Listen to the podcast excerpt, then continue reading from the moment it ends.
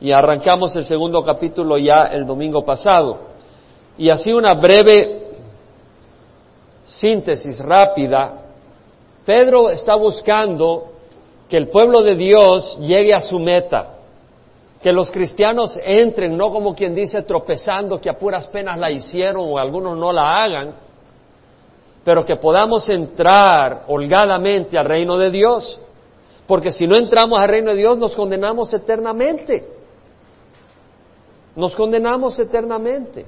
A veces me toca a mí hacer servicios funerales y tengo que hacer uno pronto de personas que no estoy seguro si recibieron al Señor, personas que yo les he compartido la palabra del Señor y que no sé si han recibido al Señor, que no estoy convencido, que en mi corazón no necesariamente tengo un testimonio sólido que esas personas han recibido al Señor. No quisiera estar en esos zapatos. Toda la eternidad es demasiado, demasiado largo para estar separado de Dios y en un tiempo de sufrimiento. Pero Pedro quiere que entremos y en el versículo 10 y 11 dice, hermanos, sed diligentes para hacer firme vuestro llamado y elección de parte de Dios, porque mientras hagáis estas cosas nunca tropezaréis. Y hablamos de qué habló Pedro. Y recordaba estas cosas. Al recordaros estas cosas, siempre estaré listo para recordaros estas cosas. Mientras esté en este cuerpo, busco estimularos recordándoos estas cosas y yo procuraré con diligencia que en todo tiempo después de mi partida podráis recordar estas cosas. Pedro quería que el pueblo del Señor supiera estas verdades y las abrazara, porque al no abrazarlas te quedas afuera. Y eso es lo que decía Pedro. Y dice, hey, no te estoy diciendo fórmulas religiosas, tradiciones de hombres, sino que Pedro dice, cuando dimos a conocer el poder y la venida de nuestro Señor Jesucristo, no seguimos fábulas ingeniosamente inventadas sino que fuimos testigos oculares de la gloria del Señor, de la majestad del Señor. Porque Dios Padre del cielo dijo, este es mi Hijo amado en que me he complacido. Y nosotros lo vimos, nosotros lo oímos. Entonces Pedro está diciendo, hey, no, no estamos diciendo fórmulas aquí, inventos de hombres, estamos hablando palabra de Dios. Fuimos testigos de esa palabra de Dios. Y luego Pedro dice, ninguna profecía los Ninguna profecía de las Escrituras es asunto de interpretación personal. Nadie, ninguna profecía fue dada jamás por acto de voluntad humana, sino que hombres inspirados por el Espíritu Santo hablaron de parte de Dios. Pedro nos dice, hey, tenemos las Escrituras que avalan, que confirman, que, que respaldan lo que les he estado diciendo, lo que es necesario para entrar al reino de los cielos y entrar exitosamente y no tropezar y quedarse, porque algunos van a estar arrancados como ramas que no producen fruto y son echadas al fuego. El Señor lo dijo. Y nos da esa advertencia. Entonces Pedro viene y nos dice un peligro grande en la iglesia. Cuando nos habla de la necesidad de entrar y de hacer estas cosas, añadir a nuestra fe virtud, a la virtud conocimiento, al conocimiento dominio propio, al dominio propio perseverancia, a la perseverancia piedad, a la piedad afecto fraternal, afecto fraternal amor. Cuando nos está diciendo todas estas cosas y nos ha estado diciendo todas estas cosas que nos recomienda y que ya las hemos compartido y las hemos estudiado, luego dice, pero se, se levantaron falsos profetas entre el pueblo, así como se levantarán falsos maestros entre vosotros los cuales encubiertamente introducirán herejías destructoras, negando incluso al Señor que los compró, trayendo sobre sí una destrucción repentina. Muchos seguirán su sensualidad y por causa de ellos el camino de la verdad será blasfemado. Y en su avaricia os explotarán con palabras falsas. El juicio de ellos desde hace mucho tiempo no está ocioso ni su perdición dormida. Vamos a seguir elaborando sobre esto. Y ayer me metí al internet un rato y, descubrí unas cosas que, wow, estamos realmente, necesitamos entender esto. Necesitamos madurar en lo que significa acá esto. Es cierto. El Señor dice, se levantarán, bueno, eh, Pedro dice, se, se levantaron falsos profetas, así como se levantarán falsos maestros. Y acuérdense de que el Señor ha provisto maestros a la iglesia, el Señor ha provisto profetas a la iglesia. El Señor dijo que Dios ha dado a algunos el ser apóstoles, a otros profetas, a otros evangelistas, a otros pastores y maestros para equipar a los santos para la obra del ministerio, para la edificación del cuerpo de Cristo. Entonces hay profetas, hay maestros. El Señor habló, procurar los dones espirituales, desead ardientemente los dones espirituales, sobre todo el que profeticéis. El que profetiza habla a los hombres para edificación, exhortación y consolación. Entonces, pero Juan nos dice, no creáis todos los espíritus, probad los espíritus para ver si son de Dios, porque muchos falsos profetas han salido al mundo. Entonces sabemos que Dios ha provisto profecía, Dios ha provisto enseñanza, Dios ha provisto profetas, Dios ha provisto maestros, pero Pedro dice, todo eso es importante para que lleguemos a la meta, pero Pedro dice, pero ten cuidado porque hay falsos maestros, hay falsos profetas. Importante. Ellos van a introducir herejías destructoras encubiertamente, o sea, muy sutilmente, muy pausadamente, muy escondidamente, muy sigilosamente. Herejías, la palabra es airesis, que quiere decir lo que uno escoge, como cuando uno va tal vez a, trabajar en, en algo y dice, bueno, yo quiero estas herramientas. Vas a Home Depot y estas son las que tú escoges, dependiendo de lo que tú quieres. Y así, esa palabra jaeresis se llegó a definir como sectas también, porque son grupos que tienen su propia manera de pensar. Ellos escogen estas cosas, estos pensamientos. Y así estaba la secta de los fariseos a heresis de los fariseos, que era un grupo que pensaba que podías tener la justicia de Dios y ser aceptado a Dios observando la ley. Y eran, eran muy meticulosos con tradiciones y cosas y se lavaban las manos y si le entraba un mosquito en la boca escupían y se lavaban para no comer algo inmundo. Pero se olvidaban de lo más importante, estaban equivocados.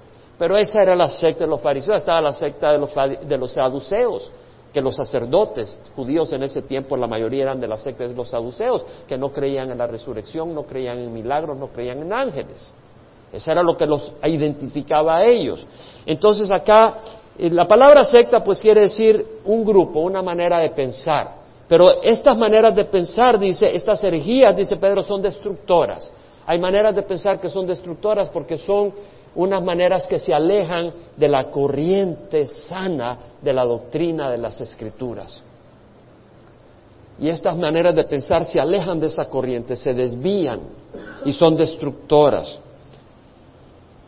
Jesús mismo, y, hay tanto, tanto que decir de esto, dice, muchos seguirán su sensualidad. Y la palabra sensualidad en la King James Version, la traducción de la King James Version es pernicious ways destructive, harmful, evil, malicious, deadly, en español, caminos destructivos, dañinos, malvados, maliciosos, mortíferos.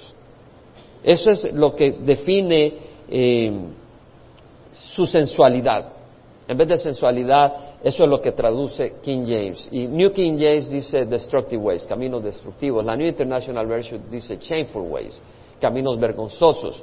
En el griego la palabra es destrucción, ruina, más que sensualidad. Muchos seguirán su destrucción, ruina, es decir, sus caminos sí, lo traducen aquí sensualidad, sus caminos atractivos al mundo, pero que son destructivos, son, dañinos.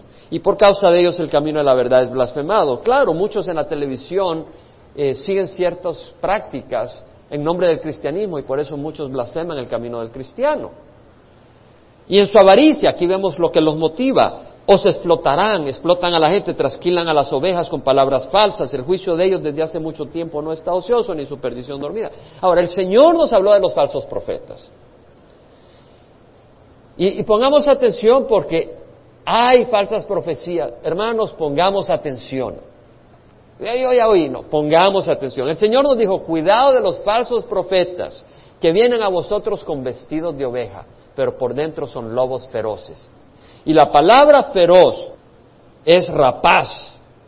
Viene, en el griego es arpaz, de ahí viene la palabra arpazo, que estábamos estudiando con los siervos, arrebato. Es como cuando un lobo arrebata a un corderito, como cuando una zorra arrebata a unos pollitos, o sea, ya, snatch los agarra. Dice, cuidado los falsos profetas, vienen a vosotros como lobos, como vestidos, como con vestido de oveja, pero son lobos rapaces. Es decir, parecen que son ovejas, estamos poniendo atención. Es decir, no parecen lobos, parecen ovejas.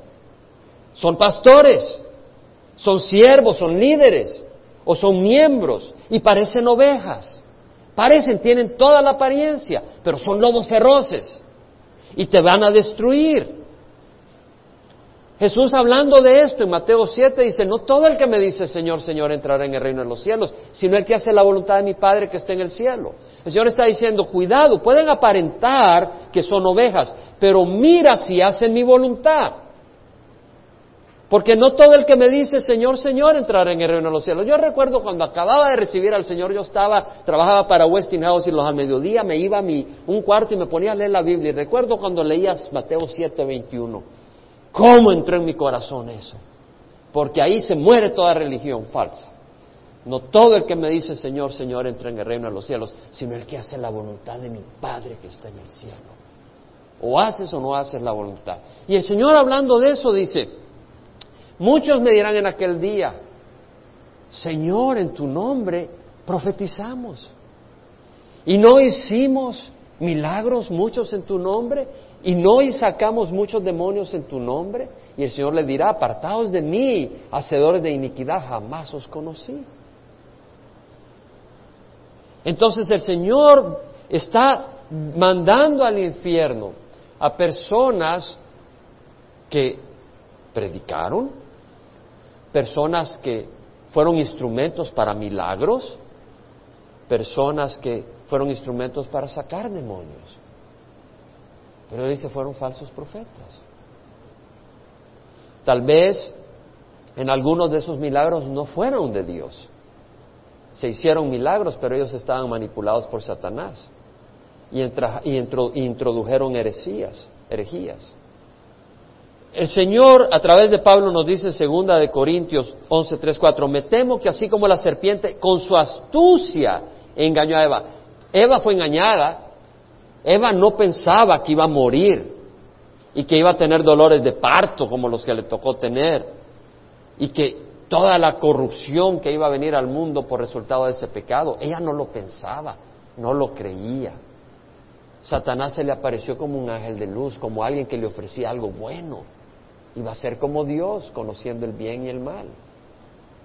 Y Pablo nos dice, me temo que así como la, serpiente engañó a Eva, vuestras mentes se han desviado de la sencillez y de la pureza de la devoción a Cristo, de la sencillez a Cristo. Solo se trata de una relación con Cristo, no de todos estos sistemas y estos métodos y estas organizaciones, una devoción a Cristo, sencillez y pureza, motivación, la pureza de la motivación, que hago esto no para ser visto, que hago esto no para que me den dinero, que hago esto no para esto y para lo otro, sino porque amo a Cristo, pureza, de eso se trata. Y Pablo está diciendo, me temo. Y hablando de eso, vea segunda de Corintios 11, donde Pablo dice en el versículo 4, porque si alguien viene y predica a otro Jesús, a quien no hemos predicado, el arcángel Miguel, ¿no? ¿No hay un grupo que dice que Jesús es el arcángel Miguel? Ese es otro Jesús. Si alguien predica a otro Jesús, a quien no hemos predicado, porque ya sabemos quién es el Jesús que predicaron los profetas y los apóstoles, al Hijo del Dios viviente, al único Dios soberano, nuestro Señor Jesucristo. O recibís un espíritu diferente que no habéis recibido, o un evangelio distinto que no habéis aceptado, bien lo toleráis. Pablo está diciendo, ¿cómo toleras estas cosas? Está bien, cada uno piensa como guste. Fulanita piensa que Jesús es un ángel, pero bueno, ya, tranquilo. Ah, no seas tan, no seas así, no seas tan exagerado. Pablo dice, ¿cómo toleras estas cosas? ¿Cómo toleras estas enseñanzas? Según de Corintios 11, 13 al 15 dice, los tales son falsos apóstoles. Está hablando de apóstoles falsos. Ahora, ayer en la internet, me podía haber quedado todo el día, pero tenía, no, no me interesa quedarme todo el día viendo todas estas cosas de falsos apóstoles, pero era asustante. Ya voy a leer algunas cosas que a mí me asustaron, de veras, y se las voy a compartir, se van a asustar ustedes. Y dije, wow, yo no sabía cómo está entrando el anticristo. Los, los son falsos profetas, obreros fraudulentos que se disfrazan como apóstoles de Cristo. Ahí está el apóstol fulano, el apóstol mengano en, muchas iglesias. Y no es de extrañar, pues aún Satanás se disfraza como ángel de luz. Satanás se disfraza como ángel de luz, que no viene como Satanás, viene como un ángel de luz, como un siervo de Dios. ¡Wow! Mira qué manso este hombre, mira qué humilde, mira qué, dedicado. Pero empiezan a entrar enseñanzas condenantes. No es de sorprender que sus servidores también se disfracen como servidores de justicia, cuyo fin será conforme a sus obras.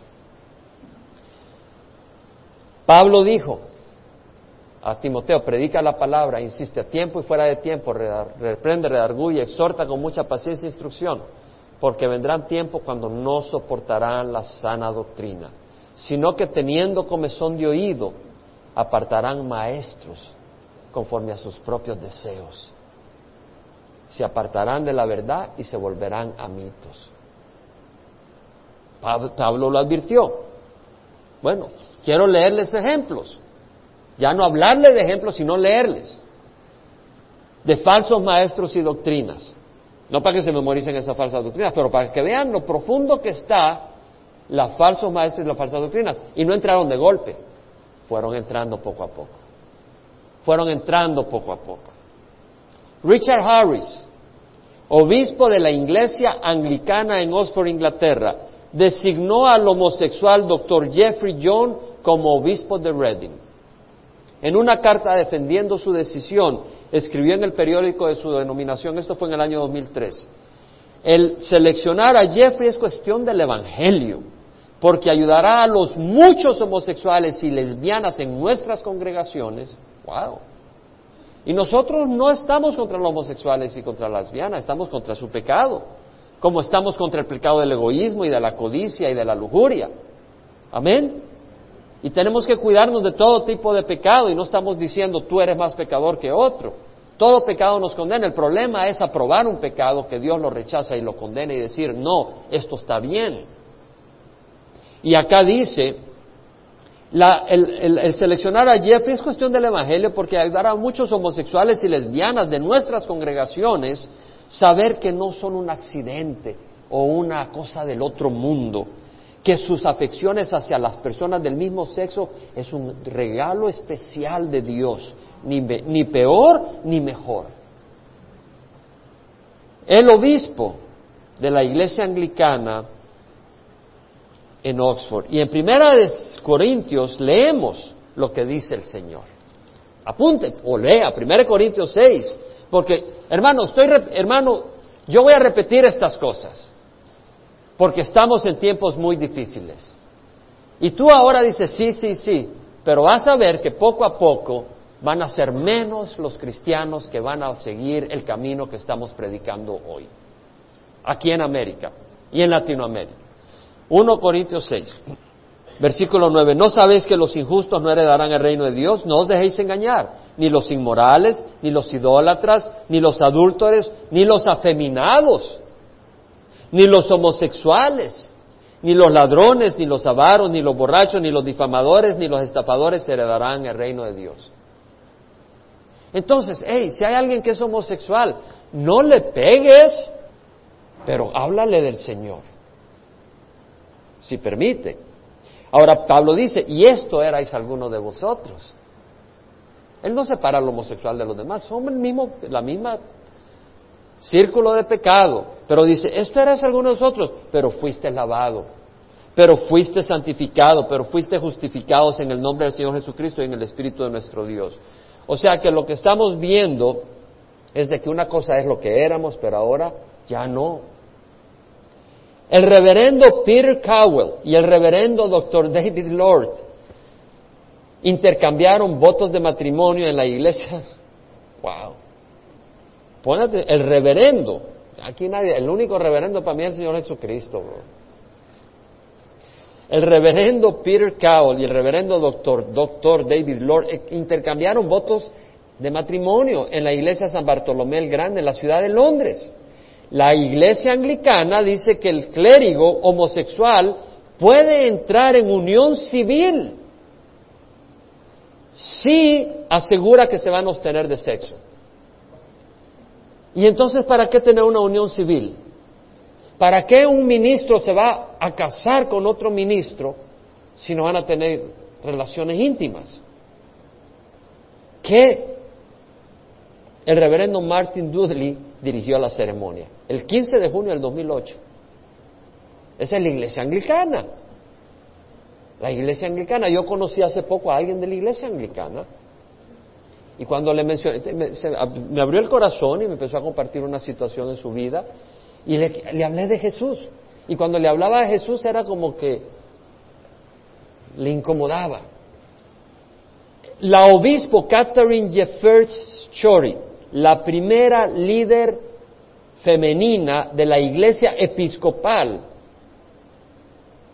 cabeza de 2.3 millones de miembros.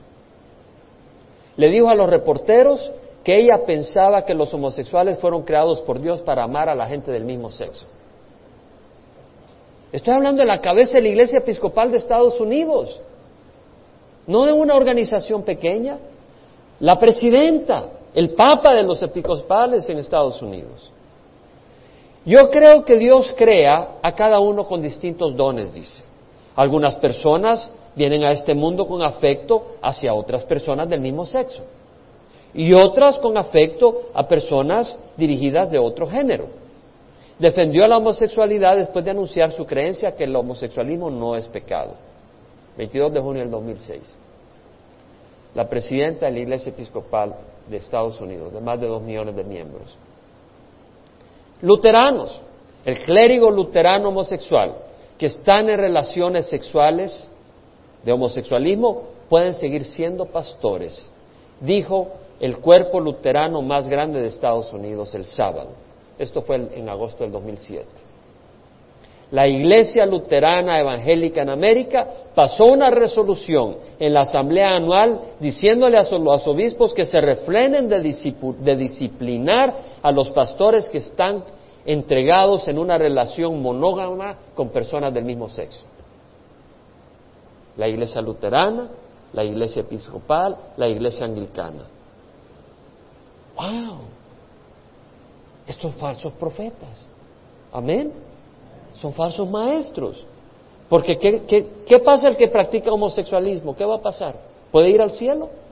No, no va a ir al cielo. Las herejías entraron siguen entrando y seguirán entrando encubiertamente. En una declaración oficial de la comunidad cristiana del aeropuerto de Toronto en el año 1999 dijeron esto. El 3 de marzo milagros empezaron a ocurrir en los dientes de las personas. Para el jueves en la noche 50 personas estaban en la plataforma del aeropuerto, perdón, de la congregación cristiana del aeropuerto de Toronto, testificando que habían recibido lo que aparecía rellenos de oro y de plata y coronas en sus muelas, que ellos creían que habían aparecido supernaturalmente en sus, en sus bocas después de haber recibido oración durante una conferencia de intercesión. O sea que ellos dijeron, nos aparecieron rellenos de oro y de plata. Ahora yo te digo algo, ya vamos a hablar sobre esto. Muchos recibieron uno, dos, tres y sin dolor, no te tienen que, no te tienen que dormir, está bueno. Y algunos casos hasta diez rellenos. El sábado en la noche en la conferencia habían más de 198 personas en la plataforma de la iglesia diciendo que Dios les había hecho un milagro dental. Ahora te digo algo, es como que si alguien está sin una pierna y Jesús lo toca y le da una pierna de madera. No sé si me entiendes. Si Dios me va a hacer un feeling, mejor que me dé una muela nueva, hermano. Y no un feeling de plata, un feeling de oro. La mayoría de los incidentes aparece que van más allá de la explicación, excepto que Dios ha hecho estos milagros. Reporteros, reportes vienen de gente que ha tenido rellenos de plata y de oro de Sudáfrica, Australia, Inglaterra, México, Canadá, Estados Unidos. Entonces la gente está viendo estas cosas y está dejándose llevar por las enseñanzas en estos lugares. Madre Teresa, ¿quién oye hablar de Madre Teresa? Una mujer dedicada. Era una mujer dedicada, con muy buena intención. Pero veamos cómo Satanás se mete. Vamos a leer. Yo no voy a juzgar a Madre Teresa, quien la va a juzgar es el Señor. Él es el que va a juzgar a cada uno. Pero yo sé lo que dice la palabra del Señor, que Jesucristo es el camino, la verdad y la vida, y que nadie viene a Padre sino por mí. Entonces, si tú no vas por Jesucristo, no importa cuán buenas intenciones, cuántas obras de caridad tú hagas, si tú no vienes por Jesucristo, no entras al cielo. Y esto es lo que ella dijo en una situación. Todos pertenecemos a la misma familia. Hindús, musulmanes y todas las gentes son nuestros hermanos y hermanas. Ellos también son los hijos de Dios. Cristianos, musulmanes, hindús, creyentes y no creyentes tienen la oportunidad de venir con nosotros y hacer obras de amor, tienen la oportunidad de compartir el gozo y de amar y realizarse que Dios está presente. Hindús se vuelven mejores hindús, católicos se vuelven mejores católicos, musulmanes se vuelven mejores musulmanes. Hermanos, Pablo no estaba contento que alguien fuera mejor musulmán. No existían los musulmanes en ese tiempo, pero estoy hablando en forma eh, simbólica. Es decir, Pablo quería que todos hicieran cristianos, porque únicamente Cristo es el camino a la vida eterna. Entonces, si yo hago que alguien sea mejor musulmán, lo he dejado en condenación eterna. Si yo animo a alguien que sea un mejor hindú y no le digo que va hacia el infierno, le estoy haciendo un muy mal favor. No todos somos hijos de Dios, todos somos criaturas de Dios. Jesucristo dijo, que no todos somos hijos de Dios a través del apóstol San Juan. Jesús vino a los suyos, los suyos no le recibieron. Pero a los que le recibieron, a los que creen en su nombre, les dio el potestad de ser hechos hijos de Dios.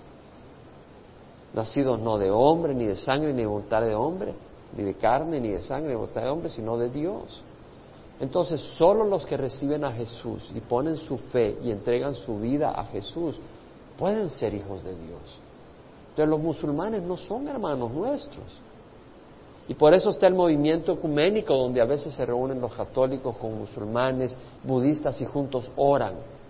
En una ocasión vi en una catedral en Texas, por televisión, que se habían reunido los católicos con musulmanes y varias religiones a orar el Día de Acción de Gracias. Yo no puedo orar con un musulmán, yo puedo orar por un musulmán, pero no puedo orar con un musulmán, porque él le ora a un Dios distinto que el mío. Paul Whitcomb, en su librito La Iglesia Católica tiene la respuesta, dice esto.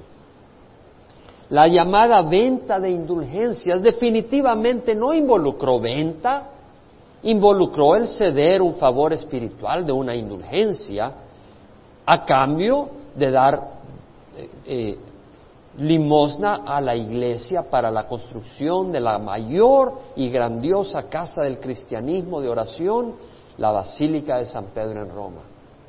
Veamos el peligro de esto.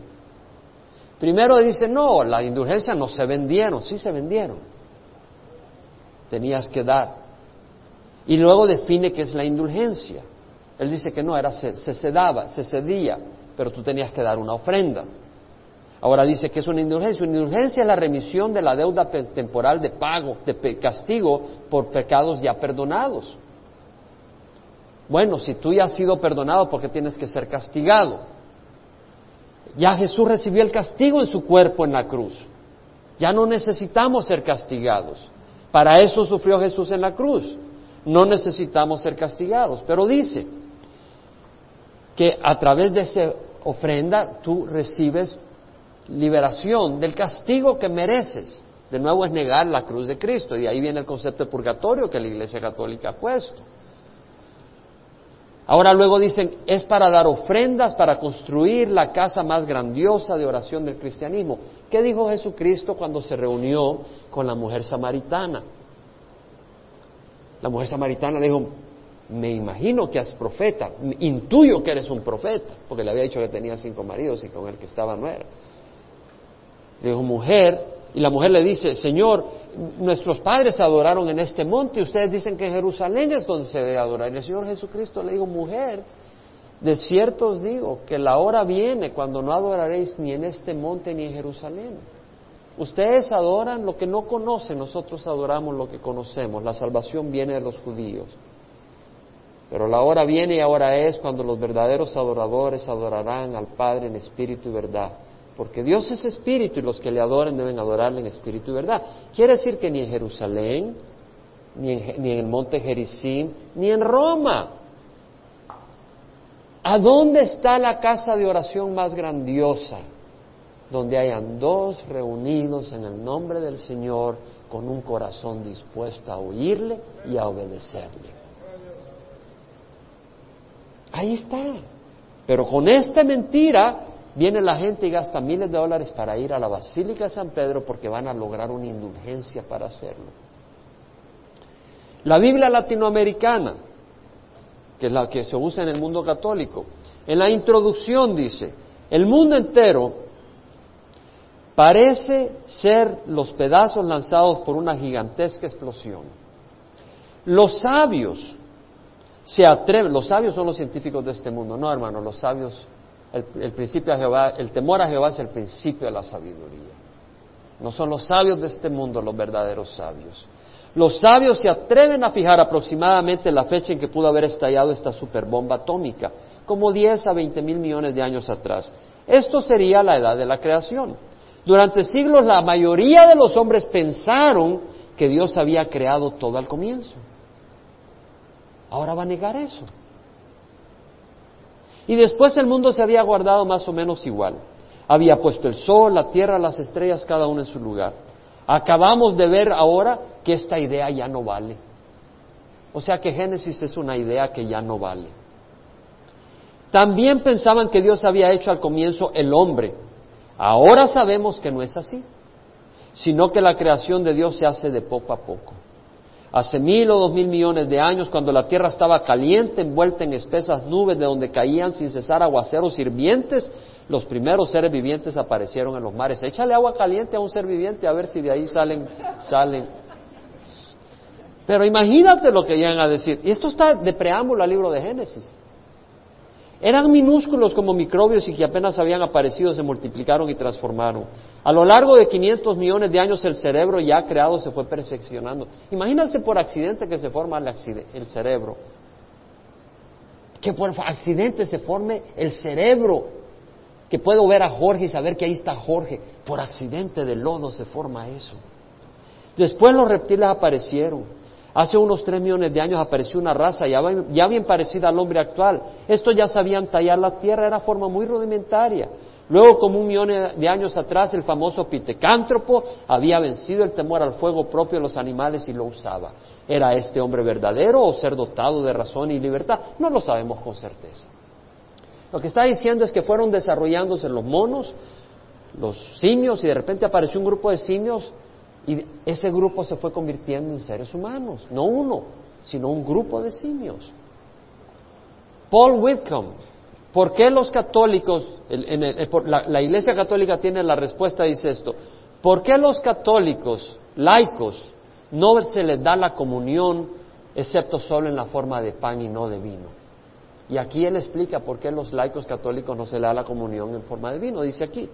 Si la, si la Santa Comunión se le diera en dos formas, y si el vino consagrado accidentalmente se cae en el suelo, sería imposible recoger la sustancia, la sangre de Cristo, a través de la absorción e inevitablemente sería desecrado. Lo que están diciendo es que no yo no sabía. Estaba en la iglesia tradicional, solo tomaba la hostia, no te daban el vino, pero no sabía por qué. Aquí está la razón. La razón que ellos dicen es que porque si se llega a caer la gota de vino, están botando la sangre de Jesús. Pero me hago una pregunta. ¿Y qué hace el sacerdote? Porque yo sí recuerdo.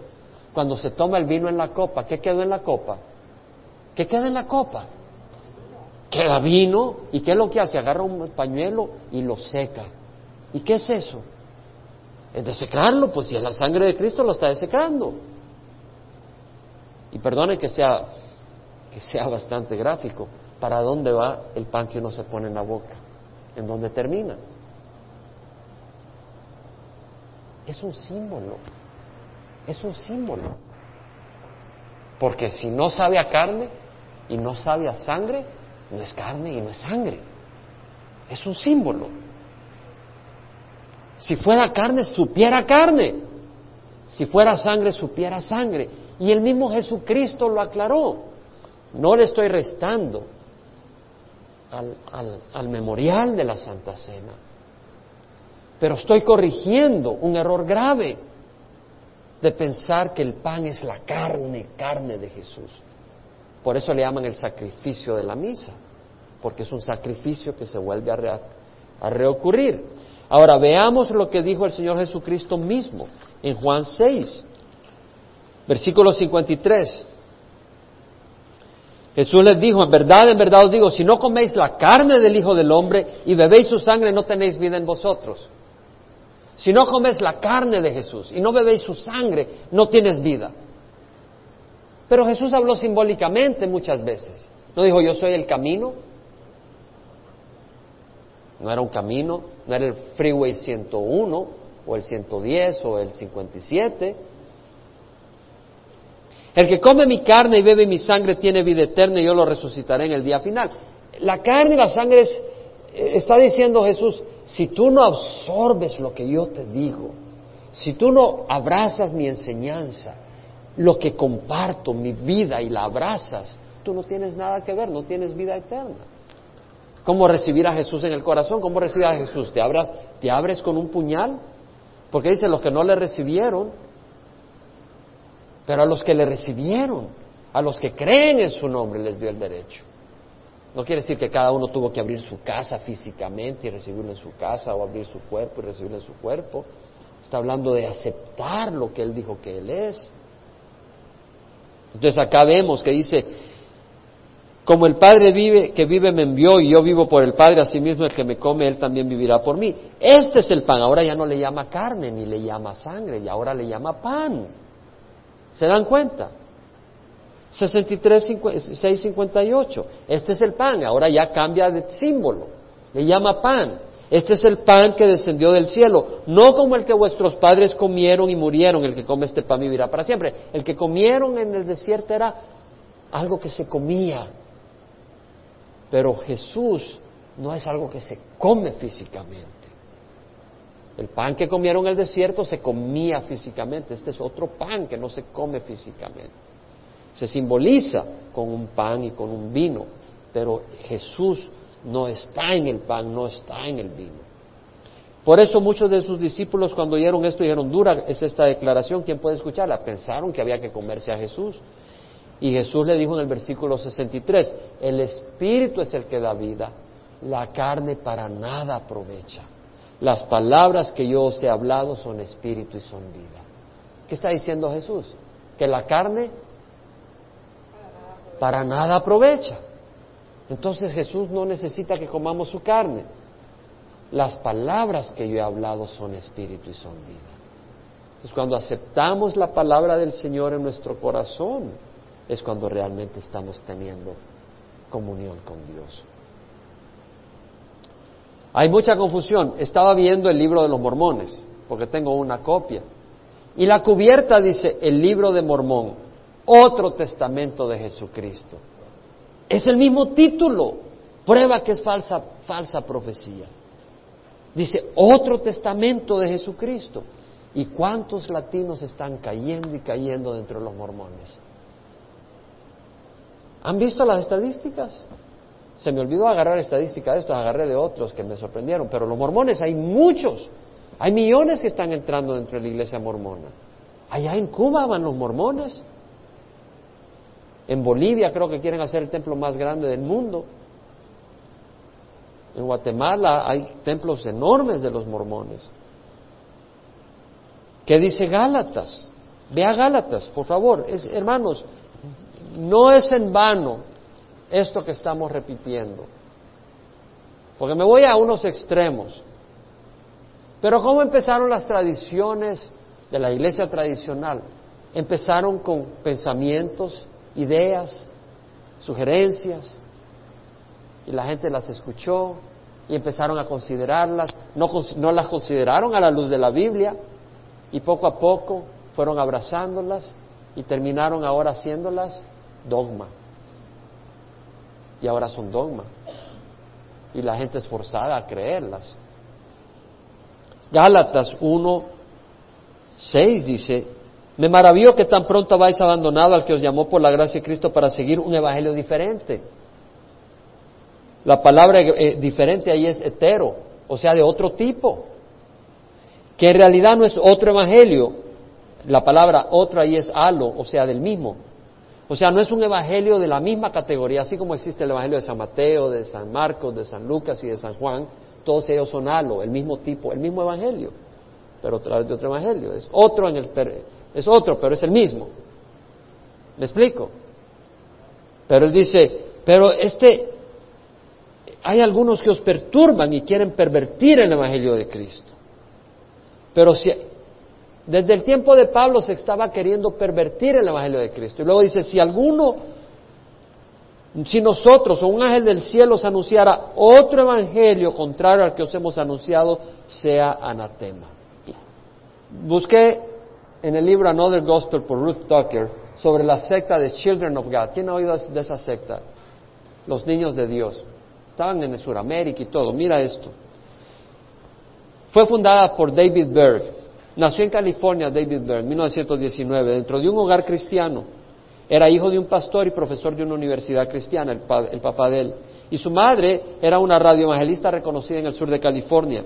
Siguió los pasos de su madre ministrando en evangelismo dentro de la Alianza Misionera Cristiana, Christian Missionary Alliance. Una iglesia buena. Pero se fue desviando.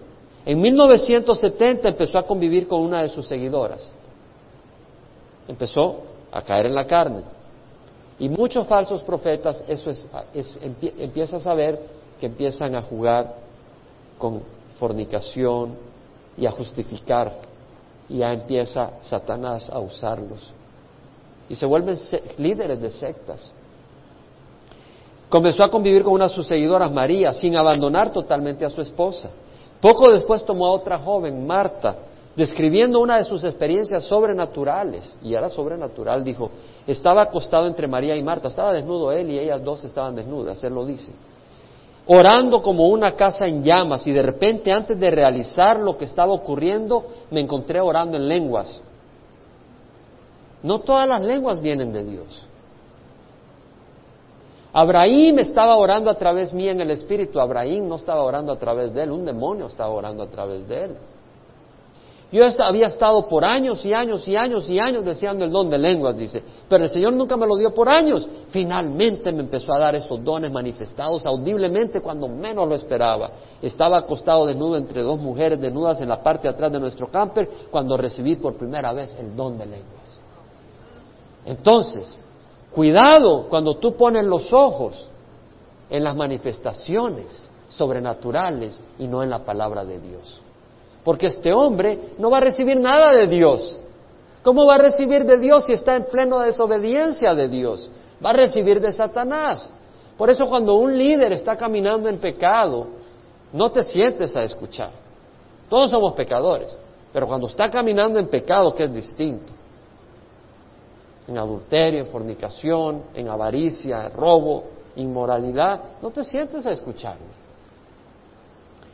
Él se degeneró a tal nivel que estableció un método evangelístico donde tiene su, su, su método que le llamaba flirty fishing. Sí le llamaba. Y vi los dibujos. Hacía esquemas de mujeres como pescados, como, eh, como carnada para atraer a los hombres. Entonces mandaba a las mujeres, a las jovencitas, que atrajeran sexualmente a los hombres y se les prendiera y todo y los, los, hicieran caer en el pecado para atraerlos a la secta. Yo vi las, los, los dibujos. Necesitamos estar fundamentados en la palabra profética. Cristo predijo que vendrían falsos cristos. En Mateo 24, 4 al 5, 11 al 12 y el 24 dijo, mirad que nadie os engañe. está hablando a los discípulos, mirad que nadie os engañe. Porque muchos vendrán en mi nombre diciendo yo soy el Cristo. Y engañarán a muchos. Ahora, ¿qué es más fácil decir yo soy el Cristo o decir yo soy un pastor? Más fácil decir yo soy un pastor. Y hay muchos falsos pastores. Y hay muchos falsos maestros. pero también hay falsos cristos.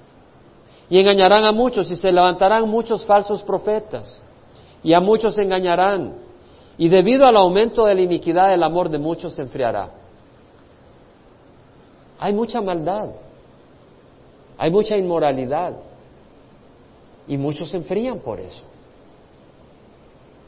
Pero el que persevere hasta el fin, ese será salvo. Vuelve a decir el Señor, se levantarán falsos cristos y falsos profetas y mostrarán grandes señales y prodigios para así engañar de ser posible aún los elegidos. Me puse a buscar brevemente en el Internet y me sorprendí. Las personas que han declarado ser el Cristo, de los cristianos, porque habido, han habido Mesías judíos que se declararon ser el, el Mesías, entonces es la primera venida. Pero nosotros, nosotros ya sabemos que Cristo vino, entonces estamos esperando su segunda venida. Pero ya hay varias personas que dicen que son el Cristo que viene en su segunda venida. Por ejemplo, en el año William Davis dijo que su hijo Arturo era la reencarnación de Cristo. Eso fue, el hijo Arturo de él nació en el año 1868, está hablando del siglo, hace, el siglo XIX. Pero en el siglo XX y XXI, George Ernest Rowe, el Cristo de Monfabet, fundador de la Iglesia Cristiana Universal. Son Myung Moon, ¿quién ha oído hablar de los Munis? ¿Quién ha oído hablar de los Munis? La mamá de un amigo mío cayó en ese grupo. Son Myung Moon. Y llegaron a mi casa un día unos Munis. Y er-, eran, eran misioneros que venían de a Brasil, creo yo. O no sé de dónde, pero ya eran, ya estaban en esta secta. Él es fundador del Unification Church. Él dice que es el Cristo en su segunda venida. ¿Sabe cuántas personas son adherentes a esta secta? Que este hombre se declara ser el Cristo en su segunda venida. ¿Sabe cuántas personas? Tres millones. Tres millones de personas creen que Cristo ya ha venido en la persona de Son Myung Moon. Tres millones. Porque verdad que nos parece ilógico que alguien diga que soy el Cristo y que la gente le crea. ¿No suena ilógico? A mí me suena, ¿quién va a creer eso? Por eso yo nunca había, nunca había investigado eso. Pero ayer se me ocurrió. Ya les voy a dar unas estadísticas que lo van a poner peorizados. Tres millones de personas creen que Son Yun Moon es el Cristo. ¡Wow! ¿Cómo es posible? Y hoy ahora esto. Bueno, y eso Matayoshi, él estableció el partido de la comunidad económica mundial, basada con la convicción de que Él es Dios y el Cristo.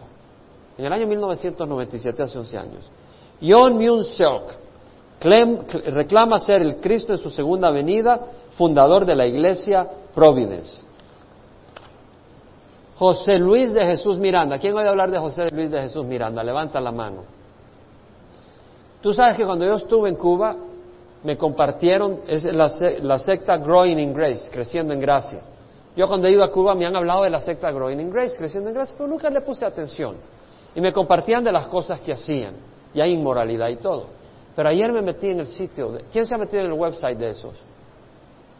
¡Wow! Yo ayer me metí en ese website. Bienvenido a la página de Jesucristo Hombre. Y sale él ahí. Sale él ahí. Yo no lo podía creer. Y cuando viene dice, Dios viene a tal lugar, así como, así como lo oye.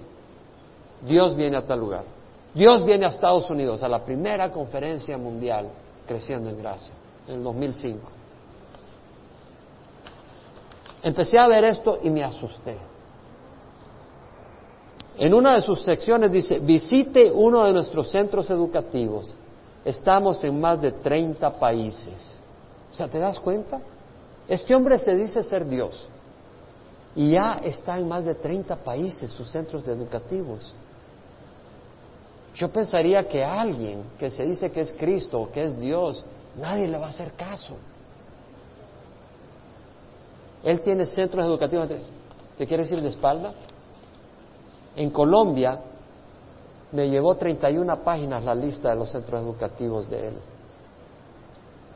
31 páginas, no las imprimí todas, quise salvar unos cuantos árboles. Ciudad tras ciudad, televisión, radio, donde están las enseñanzas de este hombre que se declara ser el Cristo que ha venido en segunda venida. San José de Costa Rica, seis páginas, televisión, Honduras, cinco páginas, lista de televisión y lugares donde se reúne.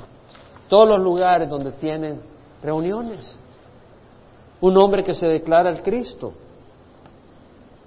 que se declara ser el Hijo de Dios. Apoyo Kibuloy dice que Él es el Cristo, que es el, Hijo de Dios designado. La salvación ahora ya está completa.